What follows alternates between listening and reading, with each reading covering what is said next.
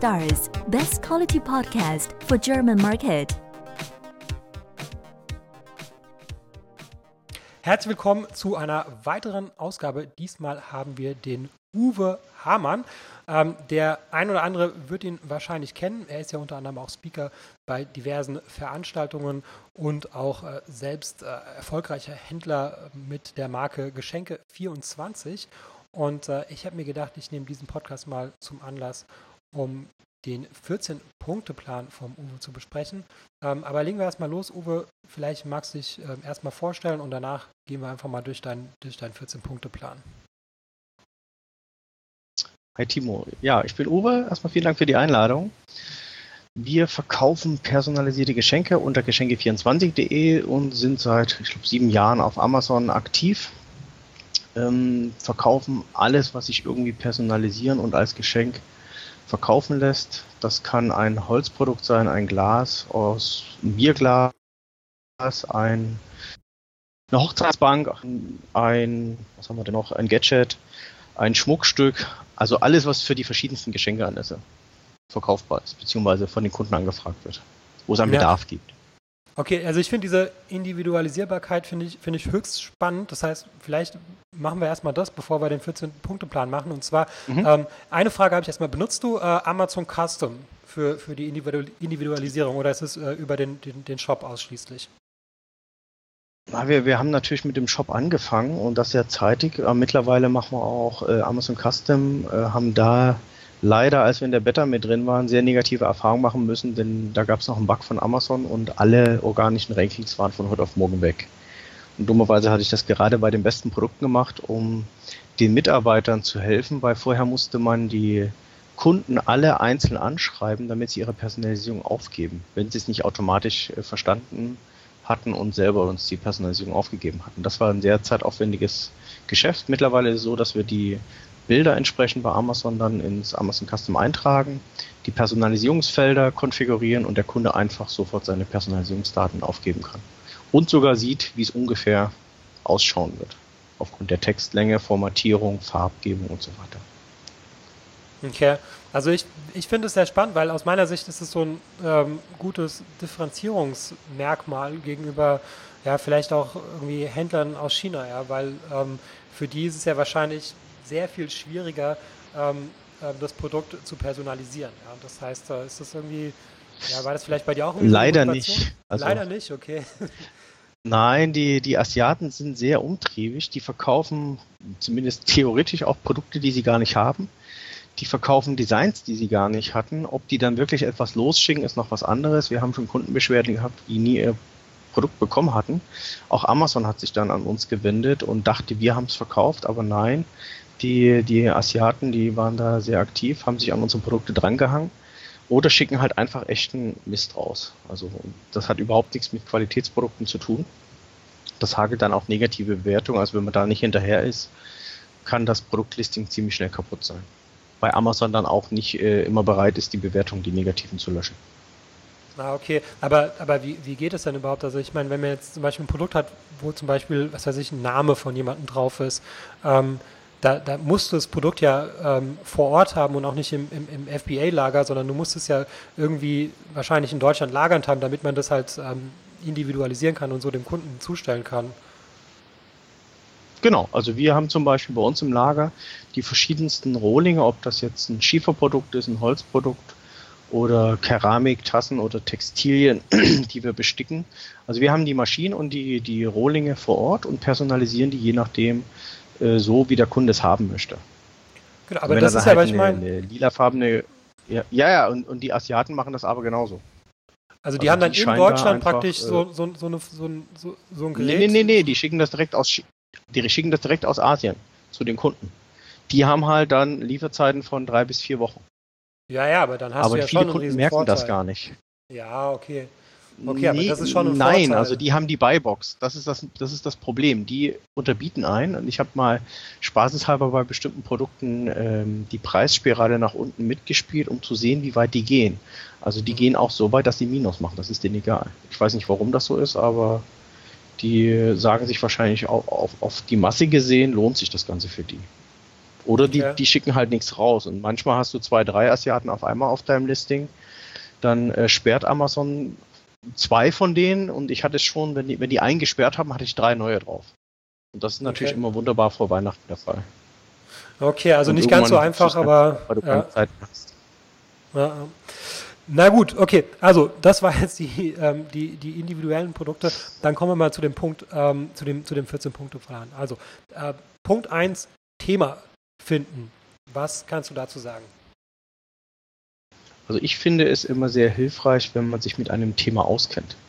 Ähm, man, man ist einfach vorgeprägt, was äh, die Zielgruppe angeht. Man weiß, warum, weshalb, wieso kauft eine Zielgruppe ein Produkt.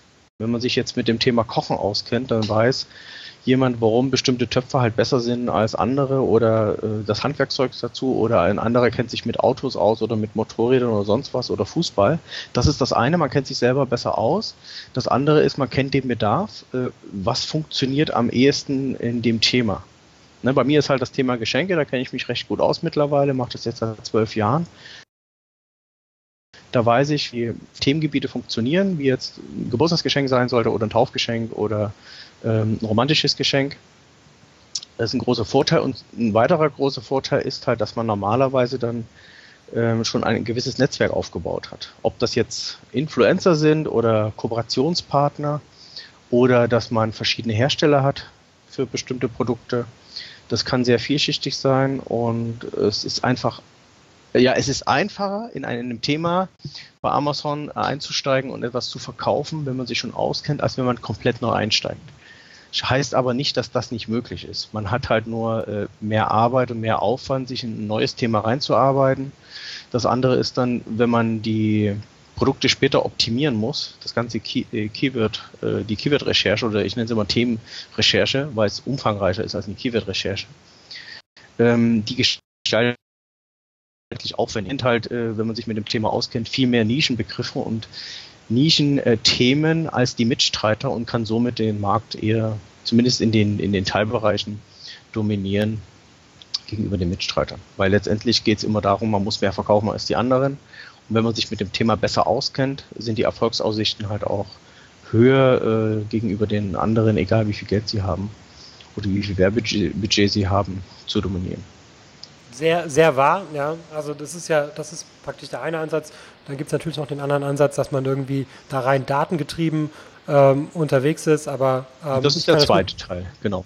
Okay, dann kommen wir mal also, zum zweiten Teil. Das das, der eine Teil ist halt äh, äh, die Vorlieben und das andere ist halt, man muss auch wissen, äh, wie hoch ist überhaupt der Bedarf, vor allen Dingen, wie äh, sind die, die Produktpreise, wie konkurrenzfähig kann ich überhaupt sein in dem Thema? Habe ich überhaupt eine Chance und kann ich mit dem Thema überhaupt Geld verdienen? Es ist ja alles gut und schön, wenn man sich mit dem Thema auskennt, aber letztendlich äh, kein Geld zu verdienen ist. Und es macht auch keinen Sinn, sich ein Thema auszusuchen, wo der Bedarf zwar da ist, aber man keine Chance hat. Auf der anderen Seite, wo vielleicht auch äh, äh, die Vorlieben da sind und man sich super auskennt, man Influencer hat, alles gut und schön, aber in dem Thema kann man einfach kein Geld verdienen. Na, also ja. man, man, sollte schon, es sollten mehrere Faktoren zusammenspielen. Kennt man sich aus und gibt es Bedarf und kann ich damit Geld verdienen? Mhm. Und dann ja. auch konkurrenzfähig sein. Okay. Ja, das stimmt alles, ja. Also das ist dann praktisch äh, der, der zweite Punkt, Produkte finden, was du damit meinst, dass du dann äh, genau, auf das, Produktebene. Das kommt dann ja, da rein. Also, ja. ja das, Sehr nehmen wir mal ein Thema Küche. Also Kochen. Mhm. Äh, das eine Thema kann sein, ich verkaufe vielleicht äh, hochwertige Küchenmesser, wo es sicherlich einen Bedarf gibt. Ob man die dann bei Amazon kauft, weiß ich jetzt selber nicht. Äh, das andere Thema kann sein, oder das Teilbereich kann sein, Thema Küche, äh, Lebensmittel, Gewürze oder Fleisch oder sonst etwas. Also hat man überhaupt eine Chance, diese bestimmten Produkte dann zu verkaufen über Amazon?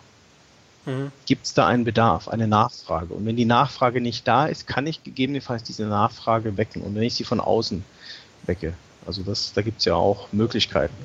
Sehr gut, okay. Dann kommen wir jetzt zum dritten Punkt. Jetzt hast du irgendwie dein, dein, dein Nische und dein Produkt gefunden. Da steht hier Hersteller finden und kontaktieren. Genau, also äh, es gibt es gibt viele Leute, die, die versuchen, in Asien anzufangen, äh, Produkte einzukaufen. Ich mache es genau andersrum. Ich fange immer in Deutschland an, bewusst. Das hat für mich einen riesen Vorteil. Erstens binde ich nicht unendlich viel Kapital. Zum anderen äh, habe ich die Qualität sehr gut im Griff. Ähm, das nächste ist, ich kann mir mal relativ einfach Muster herstellen lassen. Ne? Man, kann, man kann den einfachsten Weg gehen. Man, man schaut bei sich im Ort, weiß nicht, ich sag mal, man möchte ein Holzprodukt verkaufen, gibt es einen Tischler? Kann der Tischler mir einfach mal ein Muster herstellen? Ne, am Ende macht er das sogar gratis, äh, weil er weiß, ach Mensch, das ist ja mein Nachbar hier drei Straßen weiter. Äh, auf der anderen Seite kann man halt so lange an dem Produkt rumwerkeln, bis man der Meinung ist, jetzt, jetzt funktioniert es. Wenn man das mit China macht, man verliert so viel Zeit. Auf der anderen Seite kann man natürlich auch verdammt viel Geld verlieren. Also ich habe selber schon äh, in China Produkte oder lassen wir immer noch herstellen, aber wir haben schon einmal 5000 Stück herstellen lassen und die war für einen Container. Also die waren echt schlecht. So ja. ein Risiko besteht natürlich auch. Äh, auf der anderen Seite haben wir Erfahrung gemacht, in Asien gibt es die Möglichkeit, beziehungsweise bevor ich in Asien äh, die Ware bekomme, muss ich erstmal ein Muster bestellen. Dann bestellt man das Muster, das kann gut sein. Und danach äh, schickt man das 30 Prozent von seinem Geld hin, dann wird die Ware gefertigt, dann kommt vielleicht sogar, wenn man äh, es richtig macht, ein wieder ein vernünftiges Muster aus der Produktion. Dann sagt man, alles ist okay, schickt wieder 70 Prozent des Geldes hin, somit alles. Dann ist die Ware halt per Luftfracht ähm, ein, zwei Wochen unterwegs, muss durch den Zoll und dann entsprechend per Seeweg.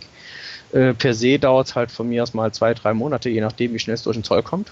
Also der reine Seeweg sind, glaube ich, nur fünf, sechs Wochen. Aber bis es halt alles einmal rausgeht, aufs Schiff und wieder ankommt. Das dauert halt.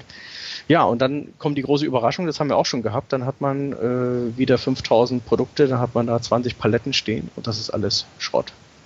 So, und wenn man genügend Kapital hat, kann man diesen Weg gehen. Ich mag den anderen Weg lieber, dass man in Deutschland startet, dann von mir aus in Europa kauft und dann erst den Weg nach Asien geht. Das kommt halt immer stark aufs Produkt auch drauf an. Auf die Leute, wie fähig sind sie, bestimmte Produkte herzustellen. Wir haben zum Beispiel auch viele mundgeblasene Produkte, was heißt viele? Doch, es sind relativ viele, aber die sind jetzt nicht so die Verkaufsschlager. Äh, das ist echtes Kunsthandwerk. Das können die Chinesen, aber nicht in der Qualität, wie es vielleicht die Osteuropäer können. Aufgrund dessen, dass sie das schon ein, 200 Jahre lang machen. Ja, also ich, ich denke, dass. dass ja, Hersteller finden.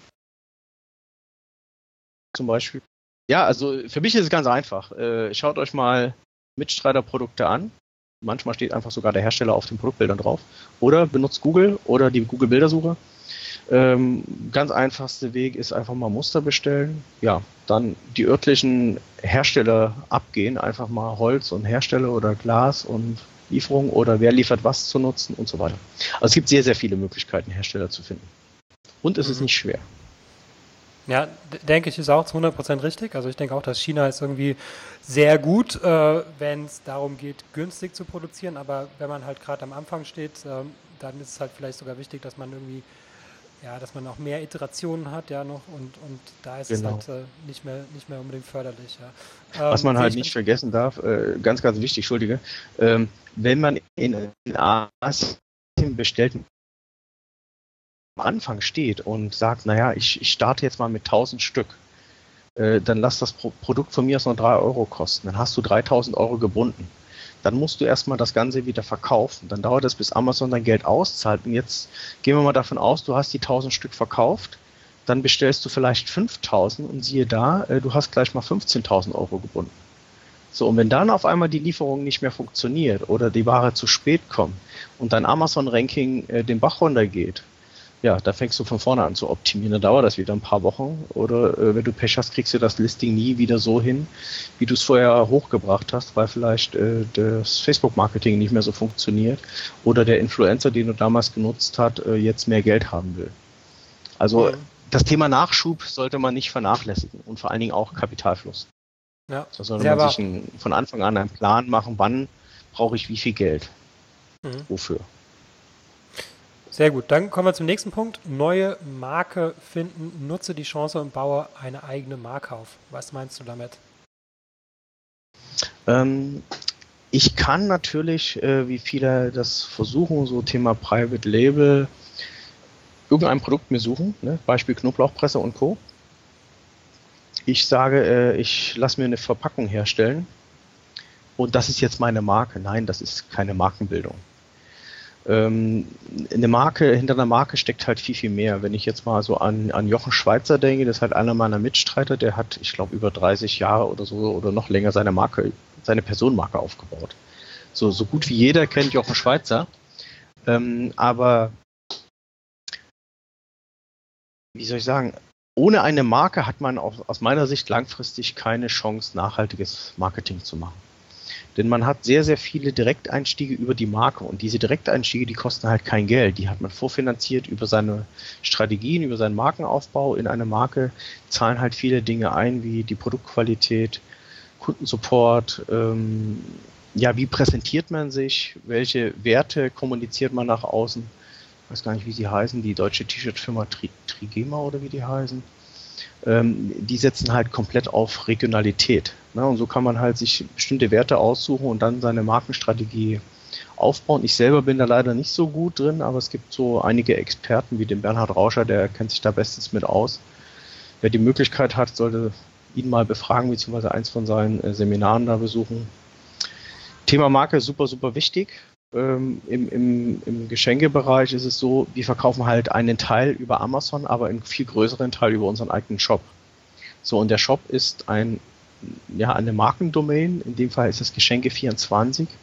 Und wir haben, lass mich mal überlegen, über 10, warte mal, hab's gleich, ja, ungefähr 10 bis 15 Prozent des gesamten Unternehmensumsatzes wird über die Marke gemacht. So, und wenn man sich jetzt mal überlegt, wie viel Umsatz das ist, klingt erstmal wenig, aber dafür muss ich halt keine Werbe, habe ich keine Werbekosten. Wie, wie, hast du das gemessen? Und wenn man also, jetzt mal, das, woher weißt du das? Ja, ich, hab, ich, ich messe im Endeffekt die, die, die Markensuchbegriffe, die ich mhm. über AdWords äh, tracken kann. Mhm. Messe entsprechend die Umsätze, die sagten, kriege ich halt auch über AdWords raus und kann dann auch die organischen Suchanfragen dazu rechnen und kann daraus dann ähm, die Anteile vom Gesamtumsatz ungefähr messen. Also das mhm. ist nicht zu vernachlässigen. Ich habe das erst seit ein paar Jahren, äh, mache ich das erst. Ich habe vorher Keyword-Domains gehabt, wie Weihnachtsgeschenke.org, Hochzeitsgeschenke.org und so weiter. Also wie gesagt, ich bin da selber viel zu lange, viel zu sträflich mit umgegangen, habe das alles nicht verstanden, warum das sinnvoll ist. Und seit 2015 gibt es erst die Markendomain, weil vorher habe ich die nicht bekommen. Die hat einem Mitstreiter sich geholt und dann hat es drei Jahre gebraucht, bis ich die bekommen habe. Ja, und seitdem haben wir unsere Markenumsätze auf Monatsbasis ja, mehr als verzehnfacht. Mhm. Also okay. das ist schon e-, enorm, welche, welche Vorteile eine Marke bietet. Aber wie gesagt, ich bin nicht gut in dem Thema Marke. Ich kann nur jedem empfehlen, sich genau zu überlegen. Und es geht nicht um einen Namen, ein Logo und eine Verpackung. Da steckt halt viel, viel mehr dahinter. Aber es gibt halt Experten, die da den ganzen Tag rüber oder mehrere Tage rüber referieren können. Ich kann es nur jedem ans Herz legen. Beschäftigt euch mit dem Thema und lasst es nicht außen vor. Ich habe den Fehler fast zehn Jahre lang gemacht. Müsst ihr nicht auch nachmachen. Oder diejenigen, die richtig erfolgreich verkaufen wollen. Die sollen sich drum kümmern. Genau, und den Bernhard Rauscher, den du, den du gerade eben empfohlen hast, ähm, den, äh, ja. kannst du übrigens auch bei dem äh, Private Label Meetup in München sehr oft besuchen. Er hat da schon mal einen Vortrag gehalten, ist auch sonst öfters mal so dabei. Das heißt, äh, das kannst du vielleicht auch irgendwie als, als Gelegenheit nutzen, um da vielleicht mal äh, mit ihm ins Gespräch zu kommen. Dann der nächste Punkt hier, äh, Produkt, nein, Produktbereich thematisch recherchieren. Was meinst du damit? Ja, ich, ich sage immer so schön, wer kauft wann, für wen und warum? Also thematisch heißt, äh, bleiben wir mal bei dem Thema Geschenke. Jetzt steht der Valentinstag vor der Tür. Also wer schenkt wem etwas? Meistens ist es so, dass 70 Prozent Frauen Männern etwas schenken. Das heißt, äh, du kannst schon mal einen Anlass nehmen, also wann, zum Beispiel Valentinstag, wem, für Männer, also in dem Fall sind es Begriffe wie Valentinstag, Geschenke für Männer. Oder Valentin, Valentinsgeschenke für Freunde. Das heißt, es gibt immer den Anlass in dem Fall. Warum? Das kann auch ein Problem sein. Keine Ahnung, äh, äh, Creme gegen Akne oder so. Es gibt immer einen Anlass, warum einen Grund. Entweder hat man ein Problem oder sucht eine Lösung. So, und dann gibt es äh, eine Person, die es kauft. Teilweise kommt die Person in den Suchbegriffen mit vor. Oder einfach, äh, was ist es? Es ist ein Valentinsgeschenk oder es ist eine rote Rose. Also es gibt immer verschiedenste Begrifflichkeiten, warum ein Produkt gekauft wird und äh, ganzheitlich recherchieren heißt für mich, dass man all diese Möglichkeiten überlegt, warum könnte wer was für wen kaufen und welche Probleme werden gelöst. Ähm, ja, alle Begrifflichkeiten um dieses Thema herum. Und wenn man das vernünftig macht, dann ist man mehrere Stunden für ein Produkt beschäftigt. Ja. Aber dann recherchiert man so viele Themen und Begriffe dass die meisten Mitstreiter äh, keine Chance haben. Also ich habe jetzt mal analysiert, wie viele Rankings oder auch äh, Werbeschaltungen die meisten Mitstreiter machen. Die haben halt dann irgendwie 200, 300 verschiedene Keywörter. Wenn wir das machen mit den ganzen verschiedenen ähm, Keyword-Kombinationen, kommen wir halt auf viele tausend. Also wir haben schon über 10.000 Keyword-Kombinationen. da wird natürlich nicht immer dann eine Werbung geschalten und nicht jedes Keyword ist relevant. Aber äh, zumindest sollte man sich erstmal öffnen und das Ganze ganzheitlich betrachten und dann schauen, was funktioniert, was konvertiert und dann entsprechend sein Produkt optimieren. Mhm, sehr spannend. Ähm, der nächste Punkt steht hier Produktfotos. Ich habe dir vorhin äh, mein Produkt geschickt, also da siehst du, dass ich da irgendwie ja. äh, Nachholbedarf habe. ähm, aber ähm, ja, erzähl mal darüber, was, was, warum ist es aus deiner Sicht so wichtig? Ja, es ist äh, extrem wichtig für mich, weil äh, Menschen erfassen Bilder halt eher als Text. So, man, das ist schon alleine unterbewusst so. Ähm, und der Vorteil ist im Inter oder der, der Vorteil im Laden ist, ich kann das Produkt anfassen, ich kann es riechen, ich kann es fühlen. Diese Vorteile, die, die, oder diese Möglichkeiten, die gibt's halt online nicht. Das heißt, ich muss versuchen, anhand der Bilder den Kunden oder der Fotos den Kunden ein Bild im Kopf entstehen zu lassen. Ich muss Emotionen erzeugen, weil äh, ich glaube 85 Prozent aller Entscheidungen, die wir treffen, machen wir treffen wir unterbewusst. Und unterbewusst steuern wir sie über Emotionen das bekommen wir gar nicht immer mit. Vielleicht kennt ihr das, äh, dass wir, dass ihr teilweise, wenn ihr Auto fahrt, äh, eine halbe Stunde später irgendwo auftaucht äh, und wisst nicht mehr, wie ihr dahin gefahren seid. Euer Unterbewusstsein hat die Kontrolle übernommen und so ist es auch beim Kaufen. Wir entscheiden uns unterbewusst und merken es gar nicht. Das heißt, wir müssen irgendwie versuchen, Emotionen und Bilder in den Köpfen der, der Suchenden zu erzeugen. Und wenn wir das über Bilder, äh, oder am besten geht das über Bilder, das heißt, das eine Produkt, das Produkt zeigt man, aber letztendlich zeigt man halt das Produkt in den verschiedensten Facetten. Ne, man zeigt nicht nur das reine Produkt, irgendwelche Maße und Verpackungen, sondern man zeigt das Produkt vielleicht auch in der Benutzung. Ne, es, man nimmt es mal in die Hand, um auch eine, eine Größeneinordnung sofort zu ermöglichen, ohne dass man die Detaildaten erst durchforsten muss, wie groß, wie schwer und so weiter ist das Produkt. So, dann kann man natürlich auch Menschen zeigen, man kann lächelnde Gesichter zeigen, ja, typisch wie, wie Reklame funktioniert. Nur halt nicht plump, sondern versuchen, das sinnvoll zu machen. Mhm. An der Stelle fällt Von daher was, äh, gut. Oh. Ja. Äh, ich wollte nur fragen, was hältst du von Videos? Äh, super, wenn man es kann. Ich kann es leider nicht gut. Beziehungsweise wir, wir, wir arbeiten da noch dran. Äh, bei Amazon als Vendor kann man die, glaube ich, einbinden. Als normaler Seller, soweit ich weiß nicht. In Rezensionen wird das ja gemacht. Ähm, ist eine tolle Sache gerade wenn man so dieses Unboxing-Thema nimmt, ähm, wer, wer äh, Rezensienten hat, die entsprechende Produktvideos erstellen, super. Vor allen Dingen kann man die auch gleich noch für YouTube nehmen, um externen Traffic zu generieren. Mhm. Oder für Facebook-Werbung, Instagram-Werbung. Mhm. Oder halt Marketing. Ja, also ich, ich persönlich glaube, es ist nur eine Frage der Zeit, bis das Seller irgendwann mal auch Videos äh, in das Listing einbinden können. Ja, das heißt, also ich kann mir gut vorstellen, dass das Video vielleicht noch an Bedeutung zunehmen wird. Aber ja, Fotos, damit fängt es schon mal an. Das ist äh, unumstritten, glaube ich, dass das sehr wichtig ist. Ähm, dann Punkt 7, Produkt On-Page äh, optimieren, online stellen. Was verstehst du darunter? Darunter verstehe ich halt, wie wird das Produkt äh, vom, vom Text her optimiert. Das eine ist das, was der Kunde sieht oder der potenzielle Kunde. Das andere ist das, was der Algorithmus A9 im Backend an, an Text und Informationen an Zuordnung von Kategorien auslesen kann. Äh, ich sage immer, viel hilft viel. Gib dem System, dem Algorithmus einfach so viele Informationen wie möglich, die sinnvoll sind. Ne, Wenn es halt Felder wie Farben und Maße gibt, ja, dann trag da was ein. Und äh, überlege ganz genau, in welche Kategorie passt dein Produkt wirklich. Da gibt es verschiedene Möglichkeiten, das rauszufinden. Das einfachste ist einfach oben bei Amazon in den Suchlist äh, sein Produkt einzugeben. Keine Ahnung, Knoblauchpresse und dann schlägt Amazon ja automatisch äh, etwas vor. Dann klickt man da mal drauf auf das erste Suggest-Ergebnis und dann schaut man, in welcher Kategorie ist das drin. Und dann kann man schon mal sagen, aha, wahrscheinlich ist es Küche, Haushalt und dann irgendeine Unterkategorie. Das heißt, man weiß, das Produkt sollte dann wahrscheinlich auch in diese Unterkategorie rein. Es gibt halt auch so Spitzfindige, die Produkte bewusst in andere Kategorien reinpacken, weil sie dann hoffen, äh, weil es da wenig Wettbewerb gibt, den Bestseller-Badge irgendwie zu bekommen. Ich wage mal zu behaupten, dass das die richtige Strategie ist. Also ich würde es eher versuchen, der Maschine und dem potenziellen Kunden so leicht wie möglich zu machen, zu erfassen, um was geht es.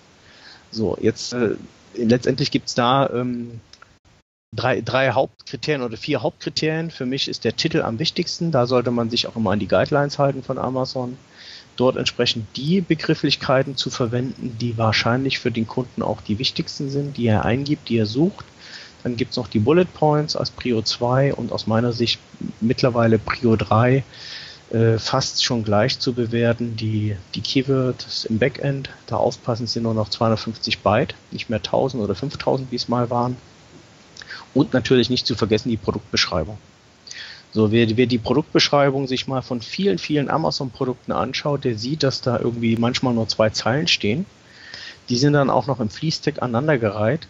Ähm, gut lesbar ist was anderes und gut verständlich ist auch was anderes. Also überlegt, wie würdet ihr oder was würdet ihr gut finden, wenn wir, ihr ein potenzieller Kunde seid, auf der Suche nach, seid nach eurem Produkt. Wie wollt ihr es haben? Ne? Wer ist die Zielgruppe? Sind das jetzt lauter Rechtsanwälte oder sind das ganz normale Menschen von, von, der, von der Straße, die einkaufen? Also denkt an die Zielgruppe und für die Zielgruppe müsst ihr das Produkt optimieren, so dass die das Produkt so einfach wie möglich erfassen und verstehen können. Also unabhängig jetzt von der Technik, die man für Amazon verwenden muss, da gibt es natürlich Vorgaben, die nenne ich auch gerne. Aber äh, letztendlich geht es hauptsächlich darum, ein, ein Zwischending äh, zu finden, dass es für die Maschine und für den Menschen funktioniert. Gleichermaßen. Nicht nur an ein Denken.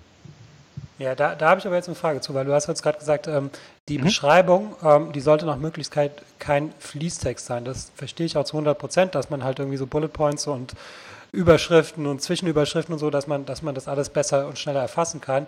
Aber, ähm, mhm. aber es ist ja ähm, äh, nicht zulässig, laut Style Guides HTML ähm, Tags äh, zu verwenden in, in der Beschreibung. Also was, was ist dir da wichtiger? Der, der Kunde, ja, dass er die, die Informationen äh, schneller erfassen kann oder, oder die, die Style Guide-Konformität, äh, die Amazon da vorgibt? Also ich weiß nicht, ehrlich gesagt, wie, wie genau es gehandhabt wird. Ich verwende zum Beispiel Fettungen und Zahlenumbrüche, also Fettungen mit B wie Bold, genauso Zahlenumbrüche mit BR. Und wenn man zwei macht, hat man halt einen Absatz. Und ich muss mal überlegen, ich glaube, das war es schon. Ach nee, Aufzählpunkte gehen auch noch mit UL und LI. Ähm, ich habe noch keine Probleme bekommen. Es gibt auch viele, die sagen, ah, man darf in den Bullet Points keine Sonderzeichen verwenden. Ja, gut. Deshalb abgestraft wurde oder wo das Listing nicht funktioniert. Von daher, äh, ja, man, man kann es nutzen.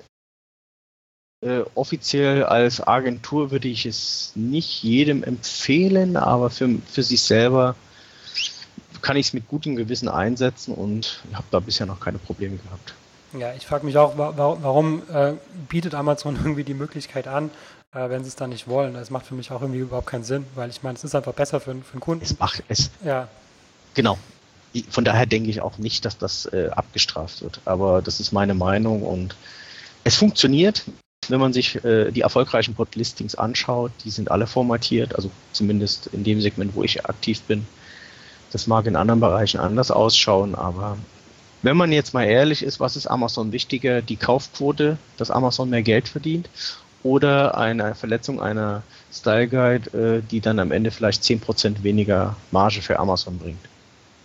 Also ich versuche äh, auch an Amazon zu denken, was ist Amazon wichtig? Amazon will, dass die Kunden zufrieden sind, das ist das A und O, weil wenn die Kunden zufrieden sind, die Amazon nutzen, verdient Amazon langfristig mehr Geld. So, und die Kunden sind zufrieden, wenn sie das Produkt oder überhaupt die, Präsentation verstehen. Und wenn man dann dafür sorgt, dass sie die Präsentation des Produktes verstehen, dann ist die Kaufquote besser. Wenn die Kaufquote besser ist, verdient Amazon mehr Geld. Ja. Sehr gut. Dann äh, der nächste Punkt: Amazon Werbung aufsetzen. Mhm. Was verstehst du? Also, es gibt ja die verschiedensten Werbeformate. Das Standardformat ist Amazon PPC. Das heißt, es ist ähnlich wie bei AdWords. Man sagt dann, ich habe hier mein neues Produkt. Ich kann zum Beispiel erstmal eine automatische Kampagne schalten. Da muss man nicht viel wissen. Man äh, fügt entsprechend die ASIN hinzu. Ich mache es immer so, dass ich pro ASIN und Variante eine Kampagne mache. Und in der Kampagne kann man dann entsprechende Gliederungen, äh, Anzeigengruppen machen und dort verschiedene Asins bewerben, auch verschiedene Strategien fahren. Ähm, aber der Übersichtlichkeit halber mache ich es zum Beispiel so, dass ich auch die, die Asins in die Kampagnennamen einfüge, aber die auch entsprechend benenne. Das heißt, ich habe im ersten Step eine automatische Kampagne, im zweiten Step äh, werde, mache ich manuelle Kampagnen. Dort kann man verschiedene Strategien fahren, dass man erstmal sagt, ich teste ein Produkt erstmal an mit einem Aufwand, was ich sehr gerne mache, von vielleicht fünf bis zehn Minuten. Auf der anderen Seite kann man natürlich das ganze Gegenteil machen, dass man sagt, ich nehme jetzt diese komplette Produkt- und Themenrecherche, die ich vorher gemacht habe, und äh, schalte Werbung volle Pulle. Das heißt, äh, da kommen dann halt wirklich fünf oder zehntausend verschiedene Keyword-Kombinationen raus. Und dann gliedere ich diese in verschiedene Anzeigengruppen, dass ich sage, zum Beispiel einmal mache ich das Produkt äh, mit dem Anlass in Kombination, einmal mit der Zielgruppe in Kombination, dann von mir aus nochmal mit Farben in Kombination und so weiter. So habe ich halt die Möglichkeit, viel, viel mehr verschiedene Keyword-Kombinationen abzudecken und somit auch mehr Sichtbarkeit zu erzeugen. Und mehr Sichtbarkeit sorgt für mehr Verkäufe und mehr Verkäufe entsprechend für mehr Erfolg und bessere organische Rankings. Das eine, das andere ist, da kann man natürlich noch mit Exact Match und Broad Match spielen. Äh, das sollte man auch machen. Auf der anderen Seite sollte man auch jeweils die, die ausschließenden Keyword verwenden, dass man sagt, wenn ich eine Exact Match Kampagne mache, dass ich diese auch ausschließend in der Broad Match Kampagne und automatischen Kampagne mit reinnehme. Ja, das wäre das Thema PPC. Und dann gibt es noch die Möglichkeit, AMS zu nutzen, beziehungsweise Headline Search Ads, die sich einmal komplett oben drüber setzen in der Werbung auch über die PPC-Anzeigen und ich kann Produkt-Display-Ads machen, dass ich schön bei den Mitstreitern unterm Warenkorb meine Werbung mit Logo platziere. Na, jetzt sind wir wieder bei dem Thema Marke, bei Punkt 4. Ich kann mein Logo, meine Marke entsprechend zeigen, ohne dafür Geld zu bezahlen. Tolle Sache. Ähm, es kostet nur dann Geld, wenn geklickt wird. Das heißt, das kann man natürlich auch wunderbar in seine Markenaufbaustrategie mit einfließen lassen. Ja, dann ist ja, die Werbung ist erstmal aufgesetzt. Ne, und, und ja, dann kommen wir quasi automatisch zu Punkt 9. ja, also es ist schon verrückt, ne, dass, dass die, die Bannerwerbung ja, äh, bei, bei Amazon irgendwie so gut ist, ja, so wichtig ist, weil normalerweise überall im Internet ja, äh, ist irgendwie Banner, was am schlechtesten funktioniert, aber bei Amazon ist es anders. Ja, bei Amazon funktioniert es erstaunlich gut. Das ist so ein bisschen wie bei, bei Google, äh, die ähm, Google Shopping-Ergebnisse. Amazon zeigt halt Bilder mit Preisen und ja, Informationen wie in einem Titel oder sowas. Also der Kunde, der sieht schon, was er will und Amazon hat es relativ gut im Griff, dass der Kunde auch die dicken Produkte sieht. Weil letztendlich geht es Amazon darum, viel Geld zu verdienen und die Kunden glücklich zu machen. Also versucht Amazon nach bestem Wissen und Gewissen ähm, die Produkte auch da auszuspielen, wo sie Sinn machen. Also ich glaube nicht, dass ich jetzt mit meinen Geschenken irgendwie in der Autobranche gelistet werde, wenn da irgendwelche Herzchen drauf sind.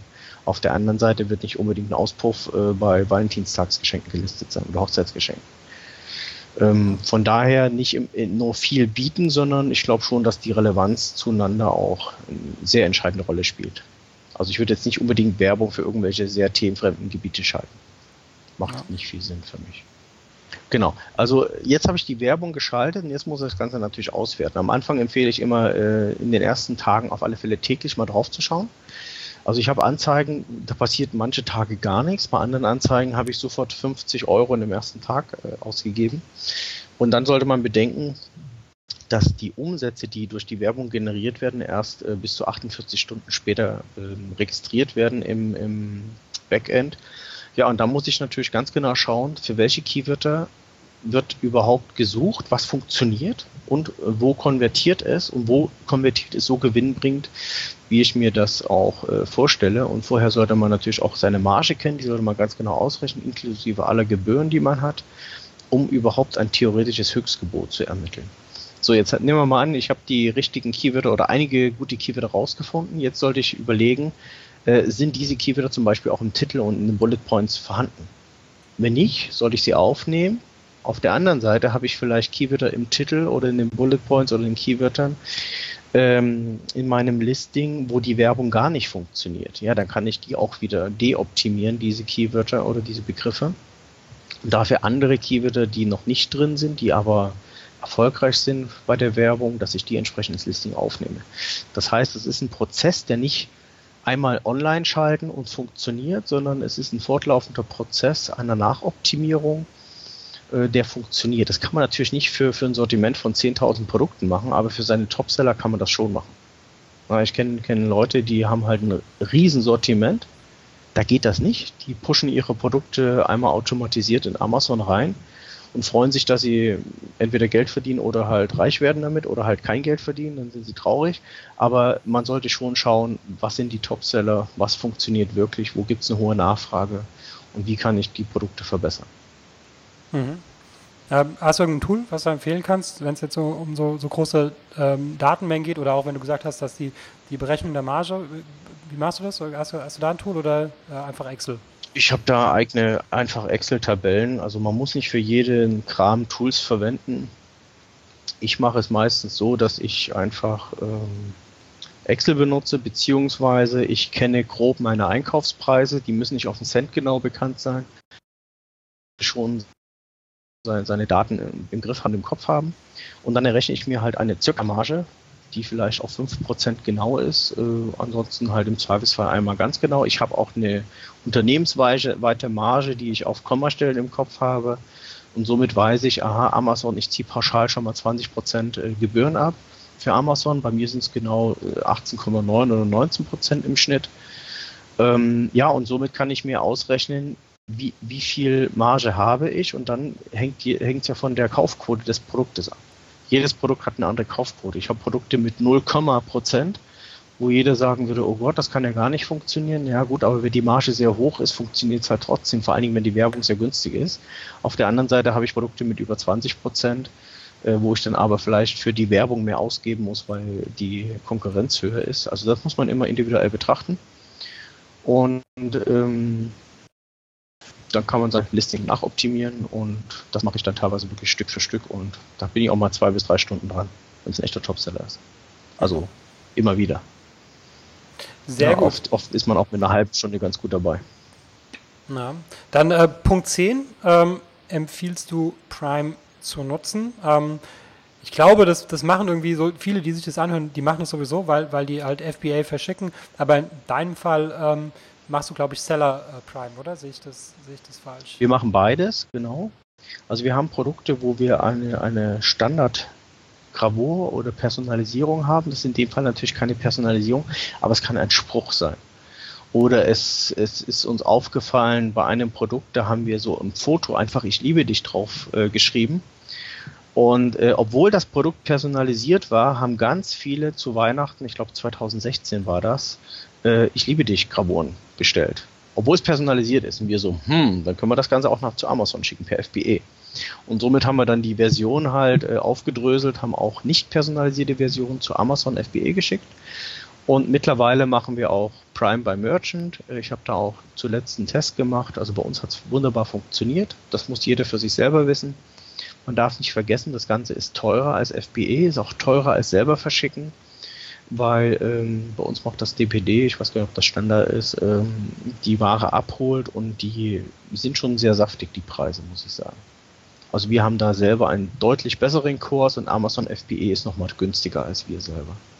Das heißt, auch da muss man sich dann wieder ausrechnen, wie verändert es die Kaufquote, wie verändert es meine Marge, die am Ende überbleibt und wie viel mehr verkaufe ich, lohnt sich's oder lohnt sich's nicht.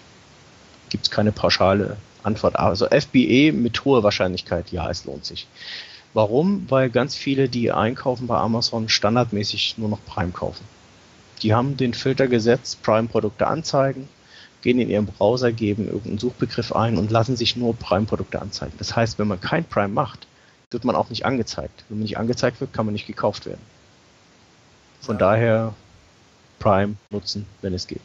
Ja, ja. Und sinnvoll. Das, ich, ich glaube auch, ja. Und ähm, dann der nächste Punkt, externer Traffic, ist ja immer ja, ein sehr gehyptes Thema, würde ich mal sagen. Was ist da deine Strategie? Das ist für mich auch die Königsdisziplin, weil es nicht jeder kann. Nicht jeder hat die Möglichkeiten, nicht jeder weiß, wo er anfangen muss, was funktioniert. Ähm, das Einfachste, was die meisten wissen, aha, Facebook. Ne? Ich kann natürlich die organische Reichweite nutzen, die ich habe, ja, funktioniert, kann sogar richtig geil funktionieren, wenn es viral geht. Die Frage ist halt, hat man Produkte, die ähm, durch ein entsprechendes Posting auch viral gehen können? Ich würde mal behaupten, meistens nicht. Da habe ich mit personalisierten und, und, individuellen Produkten schon mehr Vorteile, weil ich da irgendwelche Sprüche oder sonst was drauf gravieren kann oder bedrucken kann. Mm, dann gibt es natürlich neben Facebook noch viele andere Möglichkeiten. Eine einfache ist zum Beispiel YouTube. Da kann man äh, in den verschiedensten externen Trafficquellen kann man natürlich immer mit Influencern zusammenarbeiten, aber man kann sich auch selber Kanäle aufbauen. Ich war auf einer Konferenz, da war jemand, der hat so Autoradio-Zubehör und sowas verkauft.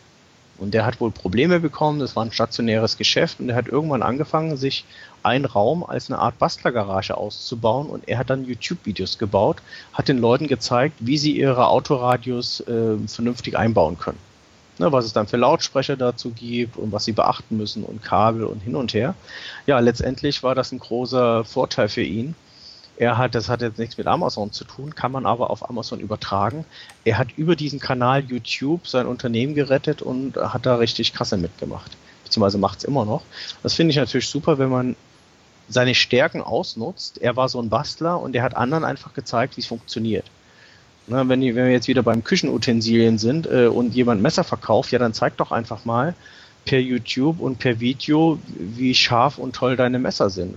Zeig's doch mal. Äh, filetiere oder schneide Fleisch oder sonst etwas und nutz, nutze den Extra-Kanal. Und dann kann man wunderbar im Kanal natürlich auch die, die Werbemöglichkeiten nutzen, die eigenen Produkte, die eigenen Videos äh, wiederum entsprechend bewerben und äh, kann Kooperation schließen mit anderen, die auf dem Kanal erfolgreich sind und so nach und nach auch immer weiter wachsen und seine eigenen Kanäle aufbauen oder man zahlt halt Geld dafür und nutzt die Reichweite von anderen. So, das waren jetzt zwei, das war Facebook, das war YouTube, es gibt Instagram, funktioniert bei einigen super, bei anderen nicht. Es gibt Pinterest, Pinterest nutze ich zum Beispiel auch für die Produktfindung. Also es, Produktfindung ist bei mir ein ganzer Prozess da wird, werden datengetrieben halt Produkte analysiert und genauso kann man diese verschiedenen Kanäle, wo man Produktideen finden kann, auch bei Facebook, äh, wunderbar nutzen, um entsprechend Reichweite zu erzeugen und den Traffic dann zu Amazon zu schicken oder auf eine Landingpage. Genauso Newsletter-Marketing. Ganz tolle Sachen, wer Adressen hat und die äh, Double Opt-in-Einwilligung der äh, Kunden hat, der kann auch denen entsprechend Informationen zukommen gibt es ganze Verkaufsstrecken, die man da aufbauen kann, von kostenlosen Informationen bis hin zum gnadenharten Sale am Ende. Nutz einfach, was da ist. Und für jeden funktionieren andere Kanäle. Muss man halt überlegen, wo ist die Zielgruppe unterwegs? Wo outet sie sich? Wo hat sie ein Problem? Und so weiter. Ja, und dann die verschiedensten externen Kanäle nutzen. Das können normale Webseiten sein, Blogs, egal was. Gibt es sehr, sehr viele verschiedene Quellen. Ja, sehr spannend. Und dann sieht man auch wieder, dass Punkt 1 Thema finden dann doch wieder ganz wichtig ist, weil richtig. Äh, wenn das nicht gesetzt ist, Extrem dann wichtig. richtig. Okay, dann kommen wir zum Punkt 12, Top-Produkte nachoptimieren. Was verstehst du darunter? Ja, nachoptimieren, das hängt so ein bisschen wie an Pro, äh, Punkt 9. Das eine ist das reine Listing, das andere ist natürlich auch Verkaufspsychologie nutzen. Ne? Ich kann entsprechende Rabatte verwenden, ich kann das Thema Bewertungsmanagement mich einsetzen, ich kann auch, äh, das steht hier nicht mit drauf, Kontomanagement. Die, die Basis ist halt, äh, ich muss ein funktionierendes Amazon-Konto haben. Das heißt, ich muss alles für den Kunden tun, äh, ich muss einen schnellen und einen guten Service haben und ich muss natürlich auch dafür sorgen, dass ich so wenig oder am besten gar keine negativen Bewertungen habe. Wenn ich dann negative Bewertungen für das Konto oder für das Produkt habe, sollte ich dafür sorgen, dass die sogar, wenn es geht, noch umgewandelt wird in eine positive. Macht den Kunden glücklich, egal wie. Das kann man natürlich auch äh, ja, extrem betreiben. Machen wir jetzt auch nicht, weil aus meiner Sicht sind auch mal negative Bewertungen natürlich.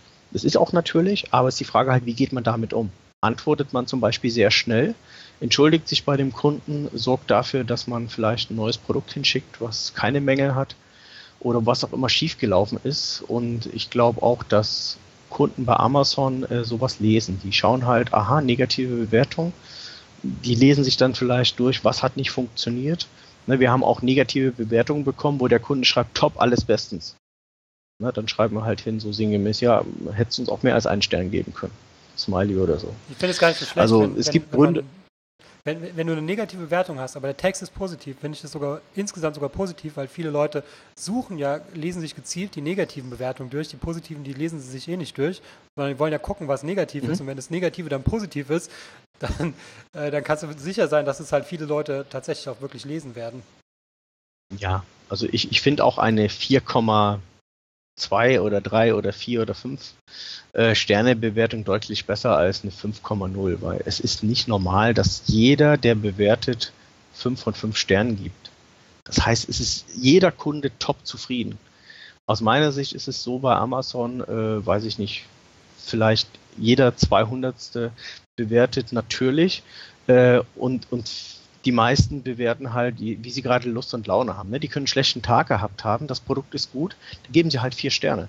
Die sind zufrieden, aber die sagen sich, nö, ich gebe normalerweise immer nur vier Sterne. Äh, auf der anderen Seite kann es halt einen Kunden geben, der hat irgendwas bemängelt und gibt dann fünf. Also es, es gibt alles. Von daher äh, Bewertungen kann, aber muss nicht. Es ist natürlich hilfreich, wenn man ein paar Bewertungen hat und dann kommt dann doch mal eine negative rein, weil man irgendwo einen Fehler gemacht hat oder das Produkt unterwegs kaputt gegangen ist. Wir verkaufen zum Beispiel auch Sektgläser mit Carbon. Sektgläser sind relativ dünn vom Glas her, zumindest die, die wir verkaufen. So, und sowas kann natürlich unterwegs mal kaputt gehen, wenn das dann, wie man das teilweise im Fernsehen sieht, DHL mit den Paketen etwas schäbig umgeht und die wirklich in, in das Fahrzeug reinwirft. Ja klar kann dann auch, wenn da vor sich Glas draufsteht, so ein Produkt mal kaputt gehen. Kunde macht das Paket auf oder das klappert schon vorher, Kunde ist unzufrieden. Ist normal. Wenn es dann noch ein Hochzeitsgeschenk sei also, oder für einen Hochzeitstag, der Termin äh, einfach da ist, dann ist der Kunde stinksauer. Und wer ist natürlich schuld? Der Händler, klar. Also gibt es auch mal eine negative Bewertung. Wenn man dann halt ein paar positive hat, umso besser. Ne, dann fällt man nicht gleich auf, auf ein oder zwei Sterne Bewertungen runter, sondern der Schnitt ist immer noch vernünftig. Hm. Von daher ist es immer gut, wenn man ein paar Bewertungen hat. Aber man muss keine haben.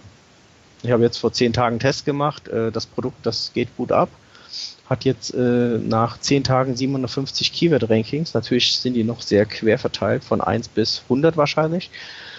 Äh, das Produkt hat noch null Bewertungen und ja, ich bin gespannt, wann die erste kommt. Wenn die dann natürlich negativ ist, ist das blöd. Dann hat man gleich so einen negativen Touch und das ist nicht unbedingt förderlich für die Kaufquote.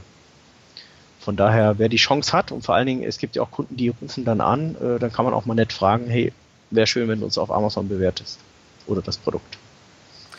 Sehr gut. Aber aktiv, aktiv anschreiben ist, glaube ich, verboten.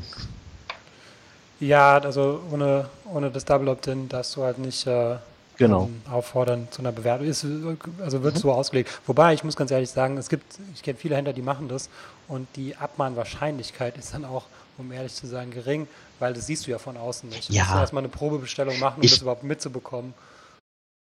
Genau, was anderes ist halt, wenn ich jetzt fies bin und bei meinen Mitbewerbern äh, kaufe, mein Anwalt vielleicht auch noch. Und wenn dann sogar der Anwalt dann noch eine Aufforderung für die aktiv, äh, zur aktiven Bewer äh, Bewertung bekommt, dann ist das natürlich nicht unbedingt gut. Na. Aber offiziell nein, sollte man, sollte man nicht tun. Aber wenn man gerade den Kunden am Telefon hat, weil er bei der Hotline angerufen hat oder äh, weiß ich nicht, die Firma gegoogelt, die Marke gegoogelt hat und dann entsprechend äh, im eigenen Shop landet und dann sagt, ach cool, ich rufe da mal an, da gibt es ja einen, einen Kundensupport. Warum soll man dann nicht fragen? Aber wenn er zufrieden ist, dann auch bewertet. Und ich ja. glaube auch genau die Kunden bewerten dann auch eher mal. Sehr gut. Dann äh, Punkt 13, Werbung investieren Nee, intensivieren, sorry. Intensivieren. genau, und optimieren. Es gibt mehr als Amazon genau. PPC. Richtig, es gibt mehr als Amazon PPC. Ich habe das schon bei 8. Intensivieren ist, glaube ich, und optimieren ist das Entscheidende. Also ich habe wenn ich Werbung schalte und gerade wenn man am Anfang auf viele verschiedene Keywörter geht, da sind immer Keywörter dabei, die nicht konvertieren. Entweder gar nicht konvertieren oder schlecht konvertieren. Das heißt, ich gebe mehr Geld aus, als ich verdiene.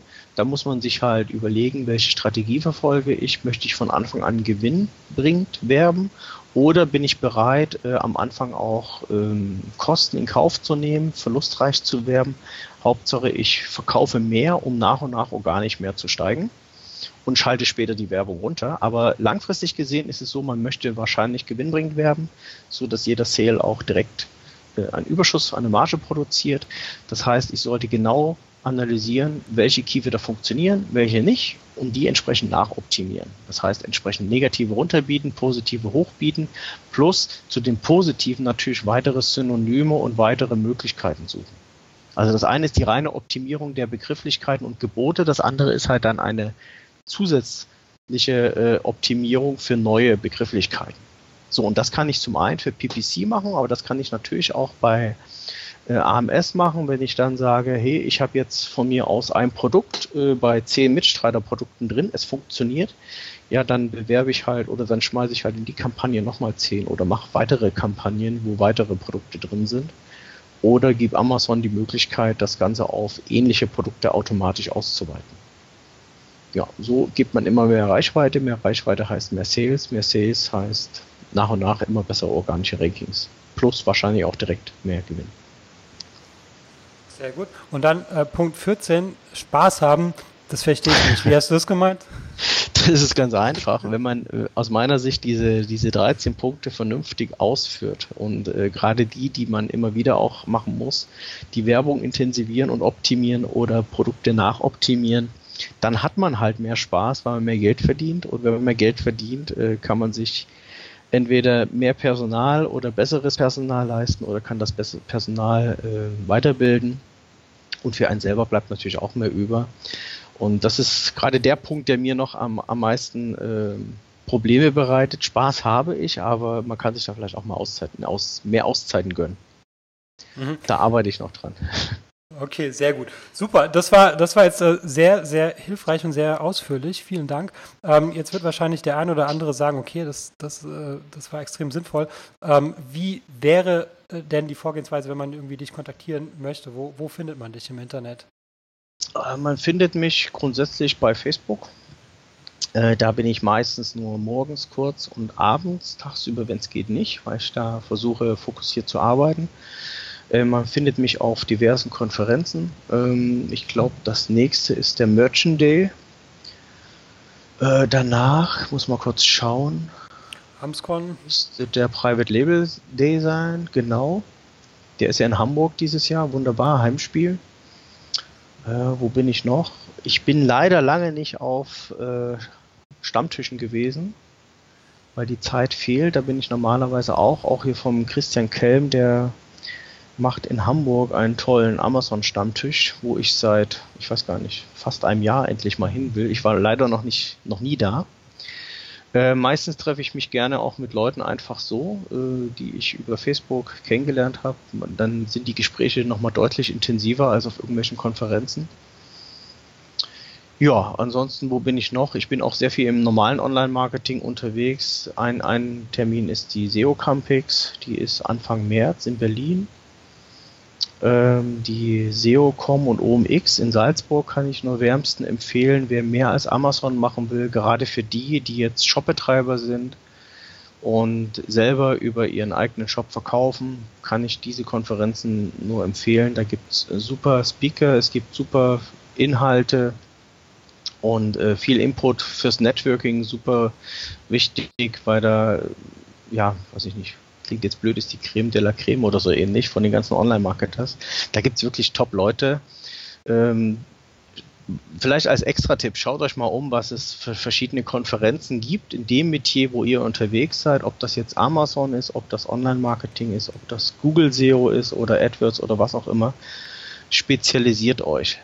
Lernt weiter und macht das nicht nur einmalig, sondern macht das jedes Jahr. Und für die Chefs und Unternehmer, ich bin selber Unternehmer, versucht, äh, Gelder frei zu machen, dass eure Mitarbeiter sich weiterbilden können. Also das ist A und O. Bessere Motiv oder gute motivierte mit viel mehr. Und Sehr gut. Krank. Das war doch ein gutes Schlusswort. Dann danke ich dir auf jeden Fall, dass du dir Zeit genommen hast. Ja, gerne, gerne.